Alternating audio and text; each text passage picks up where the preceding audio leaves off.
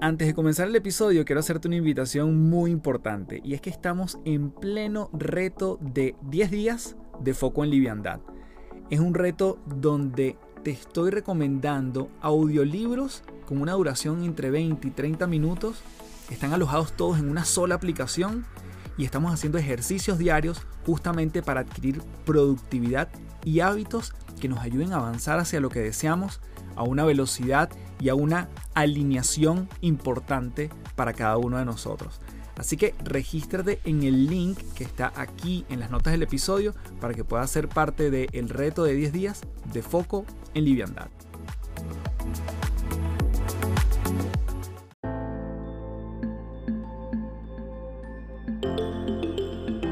Te doy la bienvenida a las tres principales un podcast para darle rienda suelta a la curiosidad y la reflexión para elevar nuestra perspectiva a lugares insospechados.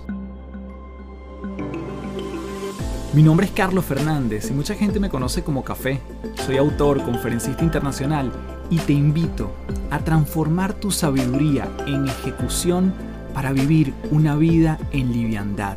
Un espacio donde podemos transformarnos en paz un episodio a la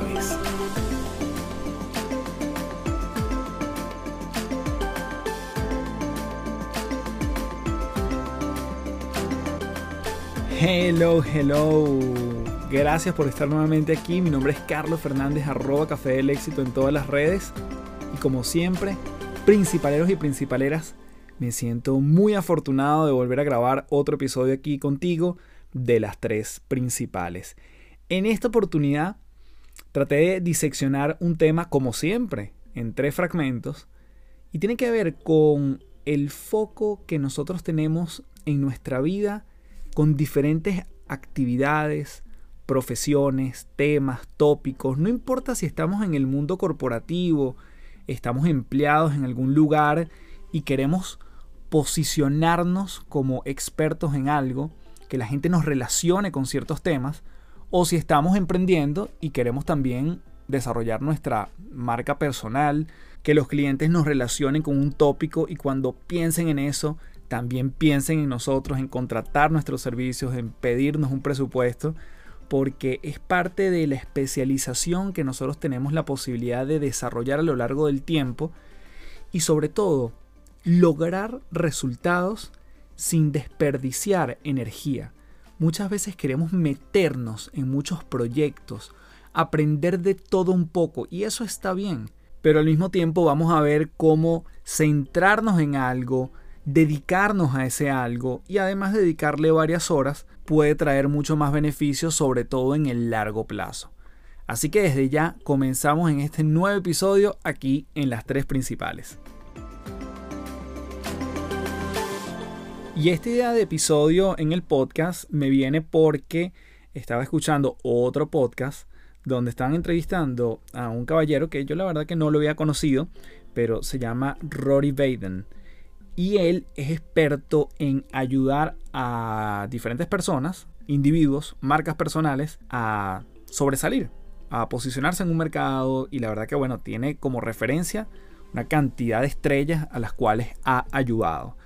Y él justamente lo que hablaba era de cuando nosotros solemos dispersar nuestro foco de acción en términos de nuestra profesión, nuestro trabajo, aquello que nos queremos especializar, aquello que queremos estudiar. Y no significa que no podamos curiosear, no significa que no podamos explorar otras cosas. De hecho, en la exploración puede haber el encuentro de una pasión muy grande por algo. Obviamente yo siempre además soy precursor de eso. Pero una vez que lo encontramos, es en qué yo me quiero quedar, sobre qué tema me quiero convertir en un experto, a qué tópicos le voy a dar yo mi propio toque personal. Es lo que hace único ese tema, no es el tema en sí mismo, sino cómo yo lo convierto en algo que, que tenga parte de mi identidad. Y me gustó mucho entonces cuando tocaba temas de diferentes referentes en diferentes áreas. Él mencionaba el mundo de los deportes.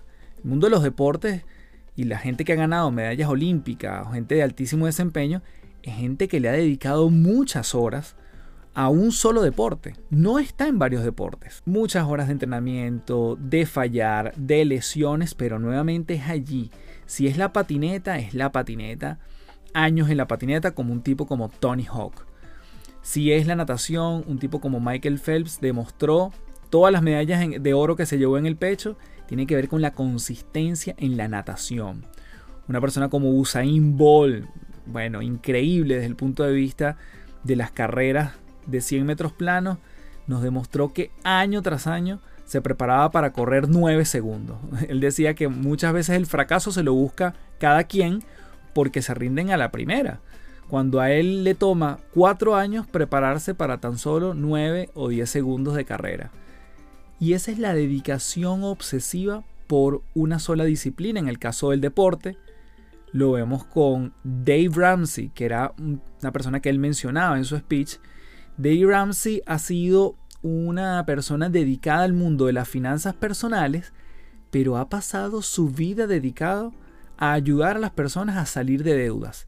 Y la deuda, deuda, deuda ha sido su gran bandera que él ha plantado y probablemente en el mundo de, más allá de que se esté o no de acuerdo con su filosofía, con sus ideas, en el mundo del desarrollo personal y de las finanzas, cuando se habla de deuda, normalmente, sobre todo en el mundo anglo, se relaciona a Dave Ramsey como una gran referencia. Cuando él mencionaba a un individuo como Tony Robbins, que por cierto hace dos episodios atrás hablé de mi experiencia en uno de sus eventos, él dice, durante más de dos décadas, Tony Robbins solo escribió un libro tenía que ver con programación neurolingüística, mentalidad y su gran evento era uno solo, que se llamaba Unleash the Power Within, que justamente fue el que yo fui. Y él se dedicó 20 años y más solo a eso. Hoy en día habla de relaciones, habla de dinero, hoy en día sacó un libro de salud, pero bueno, después de más de 30 años solo dedicado prácticamente a un tópico.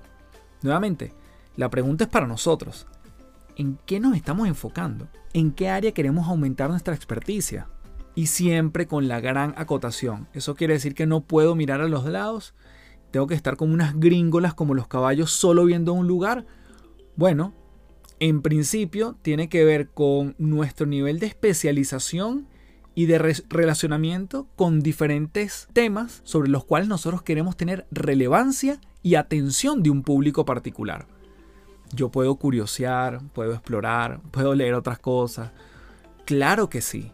Nuevamente repito, en la exploración puede haber más encuentros donde nos queramos quedar y posicionar en el tiempo.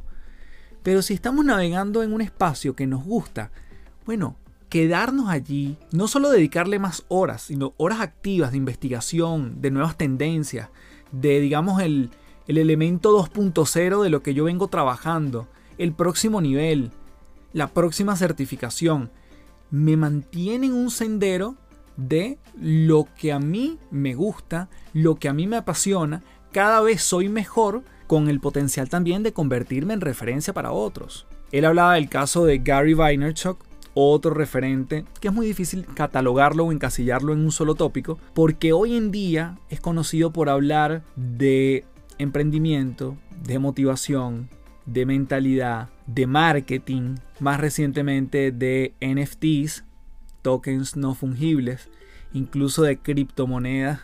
Él también se le ha visto en algunos videos hablando. Pero, ¿cómo llega él a hablar de tantas cosas? Porque este señor comenzó en los inicios de YouTube teniendo un canal donde hablaba solamente de vinos. Y durante más de una década se dedicó todas las semanas a sacar videos donde exploraba el mundo de la enología a través de la ventana de YouTube. Más de 10 años dedicado a eso. Luego se metió en el tema de marketing y así fue evolucionando. Pero me hizo mucho sentido la cantidad de ejemplos que este, este chico, Rory Biden, mencionaba a la hora de ver personas que uno admira, pero que al mismo tiempo le han dedicado horas, muchos años, a un grupo de actividades específicas que los han permitido no solo posicionarse frente a otros, sino convertirse en expertos, ir mejorando y sobre todo yo creo que con esa mentalidad de crecimiento, como diría la autora Carol Dweck, de seguir con hambre de más. No les ha permitido estancarse, sino más bien reinventarse y liderar cada uno de los rubros que más les interesa y que más les apasiona. Vamos entonces a seguir construyendo en esta segunda parte con el tema de el tiempo, la duración, cuánto le deberíamos dedicar a cada una de las cosas que más nos interesa seguir profundizando y especializándonos. Y cuando hablamos de tiempo, de la cantidad de horas que se le dedica a una actividad para convertirnos en los mejores de la categoría, aprender un oficio, dominar un instrumento, manejar un sistema operativo, hay un referente muy importante que es Malcolm Gladwell, quien en el año 2008 escribió el libro Outliers o en español Fueras de serie. Ese libro fue como una bomba en el mundo del desarrollo personal, básicamente porque decía que si nosotros queremos alcanzar la maestría en alguna actividad, le deberíamos dedicar 10.000 horas de entrenamiento intencional, deliberado, a propósito, consciente, y es allí donde nos convertiríamos en los mejores de nuestra categoría. Y lo pongo así como entre comillas porque, bueno, después han salido muchas investigaciones que tienen que afirmar que no necesariamente es el tiempo y que dependiendo de la actividad quizás esas horas no son tan exactas. Pero bueno, es una referencia de la entrega que puede existir en cada uno de nosotros en aquellas áreas de nuestra vida donde queramos convertirnos en los mejores. Yo me acuerdo que cuando yo escuché ese, ese número y cuando leí el libro, yo dije, claro, yo lo que tengo es que practicar cómo dar conferencias, si era lo que yo quería hacer. En ese momento yo estaba en el mundo corporativo, devoraba libros por montón y cuando leo esta cifra, yo calculé, yo digo, bueno, yo llevo muy pocas horas de vuelo aquí. Y es allí donde yo empiezo a trabajar para aplicar y dar una materia en la Universidad Católica Andrés Bello en Venezuela porque yo decía, claro, si yo tengo una materia obligatoria que dar, supongamos que fuese un módulo cada 15 días o una vez al mes, ya yo tenía entrenamiento, tenía, como decimos, tabla, tengo horas de vuelo que se van acumulando y que, bueno, al cabo de un año pueden ser muchas, pero ya tener una instancia formal que me permitiera desarrollarme, vamos a decir, en tarima, hablando en público, generando contenidos, yo sabía que me iba a ayudar mucho a acumular ese número de horas. Recuerdo que más adelante, cuando escribiría mi segundo libro, llamado Siete Huellas, yo hablé de las 10.000 horas también, y yo hice el cálculo en ese momento, estamos hablando del 2014, cuando lo estaba escribiendo, yo hice el cálculo y yo decía, bueno, hablando en público, yo aproximadamente, sumando todas las empresas a las que he ido, sumando todas las horas de clase que aproximadamente he dado, debo estar como por la mitad, como en 5.000 horas. Y bueno, ya estamos en el 2022 y yo creo que ese número en algún punto se debe haber alcanzado. Siento que soy mejor que en el 2015 hablando en público, desarrollando contenidos, curando contenidos, conversando. Sí, creo que me falta, por supuesto. Y ahí está nuevamente esa brecha todavía que podemos seguir construyendo y yo siempre siento que eso va a ser, como dice Simon Sinek, un juego infinito. Nunca se va a acabar esas ganas. Y Malcolm Gladwell menciona dos ejemplos buenísimos dentro de su libro. Ahora, habla de muchos, pero me refiero al tema y al punto y al grupo, a la banda musical de los Beatles. Los Beatles, en esencia, bueno, cuatro amigos, cuatro músicos que se juntan y empiezan a hacer algo poco convencional, eh, duraciones de canciones que empezaron a tener hasta tres minutos de duración, cosa que antes no era tan normal como ahora. Eran canciones mucho más largas, un sonido bien alternativo para la época. Y Malcolm Gladwell lo que empieza es a diseccionar cuántas horas le dedicaron ellos a tocar juntos como banda. Y él cuenta que había una ciudad en Alemania llamada Hamburgo, donde hay un pequeño bar que les da la oportunidad de tocar cada vez que ellos vayan, y prácticamente cada vez que ellos quieran. Pero eso sí, cada vez que van para allá, tienen que estar tocando prácticamente 8 horas al día, porque la gente no para de ir. Y porque más o menos se adapta al público objetivo al cual ellos están dirigiendo esa música. Entonces, les interesa, pero cada vez que llegues aquí, tienes que tocar muchas horas seguidas. El autor entonces dice que los Beatles en cinco años habían acumulado más de las 10.000 horas tocando juntos, lo cual es un número que muchas bandas legendarias ni siquiera a hoy han tenido tocando como grupo. Él lo que dice justamente es el cúmulo de horas que le dedicamos a una actividad es profundamente relevante para el dominio de esa actividad y para convertirnos en los mejores. No en vano, los Beatles todavía siguen vigentes.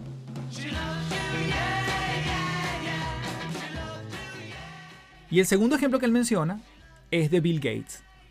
Bill Gates, un chico que en el comienzo de su adolescencia tuvo la suerte de tener uno de los únicos computadores en toda su ciudad donde se podía programar, donde estaba en la biblioteca y él se tenía que inmiscuir muchas veces, tenía que pasar desapercibido porque pasaba horas allí y tenía como un límite de tiempo.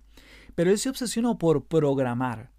Y bueno, si comenzó desde su adolescencia, cuando llegó a principios de sus 20, ya tenía demasiadas horas acumuladas en el mundo de la programación. Nuevamente, se conjuga con lo que veníamos conversando en la primera parte, en una sola cosa.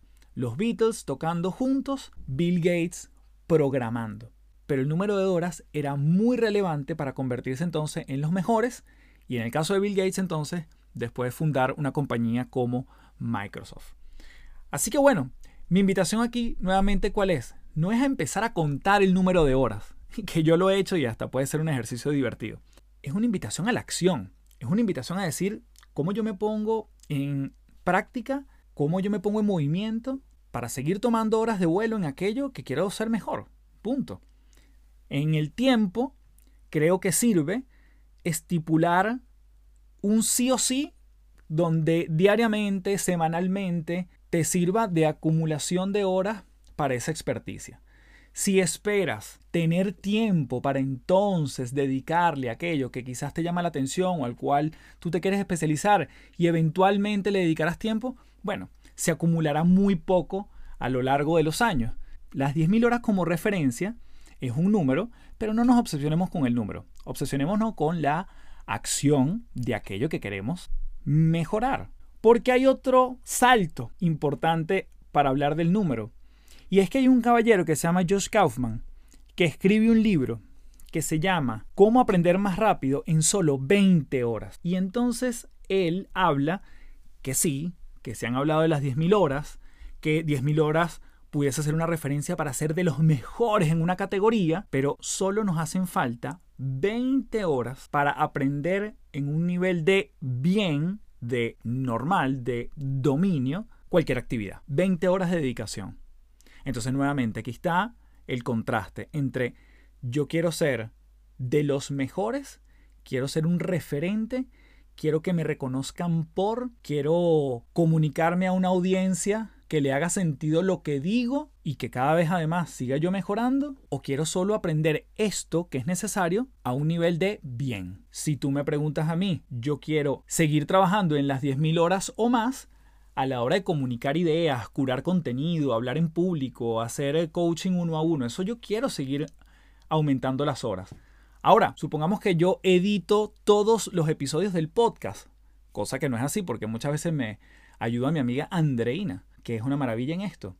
Bueno, yo he acumulado esas 20 horas para ser medianamente bueno, para que el podcast se escuche bien. Ahora, no tengo los skills, ni los software, ni el conocimiento para hacer una edición de altísimo nivel con los episodios que edito. Entonces, ¿qué me interesa a mí? Tener un nivel bien en algunas cosas y eso sí, dedicarme con obsesión para aquello que yo quiero resaltar. Entonces ahí está el contraste entre Malcolm Gladwell con sus 10.000 horas y Josh Kaufman con sus 20 horas también. Cualquiera de estos referentes son buenísimos que los explores si te hace sentido esto que estamos comentando. Así que vamos con la tercera y última parte aquí en las tres principales. Quiero cerrar con la premisa de un libro que me empecé a leer y tengo la sospecha que voy a hablar en otro momento de él en el podcast y le voy a dedicar un episodio completo, pero quiero regalarte la premisa del libro y cómo lo integramos con lo que venimos conversando. Este libro es del autor Ed Milet y se llama The Power of One More, el poder de uno más. Y es una historia bien interesante que además el libro lo inspira el padre de Ed Milet, del autor, cuando, bueno, el papá tenía problemas de alcohol y la verdad que no la pasaban bien en casa, ¿no? Pero cuando él empieza a hacer los esfuerzos por salirse del alcoholismo y dejar de tomar, Ed Milet recuerda que le dice a su papá, no vas a tomar más nunca, ¿verdad? Por el resto de tu vida no vas a tomar. Y el papá lo que le dijo es, yo por un día más no voy a tomar. Y claro, al día siguiente decía, bueno, por un día más no voy a tomar. Un día más sin tomar. Claro, eso se convirtió en años en que más nunca probó una gota de alcohol. Pero era el pequeño paso de decir uno más. Y él de un mensaje que, claro, yo me puse a reflexionarlo, a verlo cómo me aplicaba a mí cuando yo lo había vivido, y definitivamente funciona así. Yo estoy absolutamente convencido que el hacer uno más de algo es mucho mejor que querer hacer 10 cosas en un mismo día, de una misma actividad, y embotarnos, bien sea que entrenaste por primera vez en mucho tiempo, o que hiciste millones de llamadas por tu trabajo, y entonces las llamadas son importantes, entonces hiciste 100 en un día, pero hiciste dos el día siguiente. El poder de uno más es el efecto de bola de nieve en el tiempo, donde no sabemos cuál es el que va a hacer que nuestro negocio explote o que nos asciendan o que nos consideren para ser socios de un negocio. No sabemos cuál es. Simplemente con el pensamiento de voy a hacerlo una vez más. Ed Milet dice que este pensamiento lo ha acompañado tanto que él dice, yo tengo tantos negocios que en algún momento obviamente he pensado renunciar a ellos. Y he puesto en mi mente la premisa de, ¿qué pasa si por un día más no renuncio? y por un día más no renuncio. Y ese un día más te da una perspectiva distinta cuando te levantas al día siguiente y tienes una energía particular. Entonces dices, ok, perfecto, qué bueno que me di un día más para esto. Todos estamos a una conversación, a una repetición de estar en forma en el gimnasio, a un podcast, a un post, a un artículo, a un informe, a una presentación a la junta directiva. Tenemos la posibilidad de ver la vida como uno más. ¿Qué pasa si hago uno más? No sé qué pueda pasar. Ed Milet también lo llama como el efecto piñata. Cuando tú estás viendo cómo funciona una piñata, que básicamente está esperando ser eh, tumbada, en este caso por niños, y la verdad que tú, bueno, nadie puede decir, no, en esta piñata se tumba en 24 golpes, no, nadie tiene la posibilidad de verlo. A lo mejor es en el 24, a lo mejor es en el 50, a lo mejor llega un niño fornido y le da dos y se cayó la piñata. Nadie sabe cuándo pero es el poder de uno más, uno más, uno más, hasta que la piñata literalmente revienta. Creo que es un aire hermoso que nos brinda esta perspectiva para decir, voy a intentarlo una vez más. ¿Qué pasa si alineadamente sigo haciendo esto? Todavía no veo los resultados, es verdad, pero voy a hacerlo una vez más. En el episodio 100 de este podcast, cuando conversé con la audiencia, con ustedes, los principaleros que se conectaron ese día, que tuvimos una sesión especial, un capítulo muy, muy importante para mí, muy icónico, yo les conté la historia, y si no, si estás llegando nuevo a este podcast, te la cuento rápidamente. Cuando en el 2021 yo decidí hacer un TikTok diario, y sabes que yo no me caracterizo por cantar ni bailar, TikTok me parecía una plataforma muy interesante de explorar y yo lo iba a hacer a mi manera. Entendí, vi, exploré gente que estaba haciendo cosas muy cool parecido al contenido que yo genero y que no tenía que bailar ni que cantar. Entonces yo lo hice contando historias que buscaran inspirar. Me propuse la meta de hacer un TikTok diario. Uno más. El poder de uno más. Un día, otro día. No sé en qué momento esto iba a funcionar. En mi caso, fue, creo, y ahorita me pudiese estar equivocando, pero creo que fue en el número 12 o 15 que subí y se volvió viral. Hoy en día tiene casi 11 millones de vistas ese video en TikTok. Que me consigues igual como arroba café del éxito, como estoy en todas las redes. Y uno no sabe en qué momento la piñata estalla. Si uno dice uno más, el poder de uno más, estamos yendo un paso a la vez, pero acumulándolo en el tiempo. Si hoy hago 10 repeticiones en el gimnasio, mañana digo voy a hacer 11. Y ya, y me paro en 11. Hice una más. Pero probablemente en una semana diga ya 11, voy por 12. El poder de uno más. Me toca hacer 10 llamadas en el trabajo, hago 11. Le digo muchas veces te amo a mis hijos y le digo, ¿qué pasa si yo les digo una vez más te amo? Ni siquiera sin contarlo, sino digo, oye, antes de acostarme, déjame decírselo una vez más. A mi esposa, estaríamos hablando del efecto compuesto en las actividades cotidianas. Y ese uno más en un año puede ser una enorme diferencia. Y no me quiero extender más, sino darte las gracias como siempre por ser parte de las tres principales. Compártelo con la persona que creas que le pueda hacer sentido este episodio. Me puedes etiquetar en arroba café del éxito. Espero tu valoración de corazón. Si estás escuchando esto por Apple Podcast, puedes dejar tus comentarios allí, escribir qué te has llevado no solo de este episodio, sino si has seguido el podcast de las tres principales anteriormente, así como tu valoración en Spotify con 5 estrellas, sabes que lo valoro un montón. Espero que este episodio haya sido de muchísima utilidad y como siempre me despido diciéndote, transfórmate en paz. Muchísimas gracias. Chao, chao.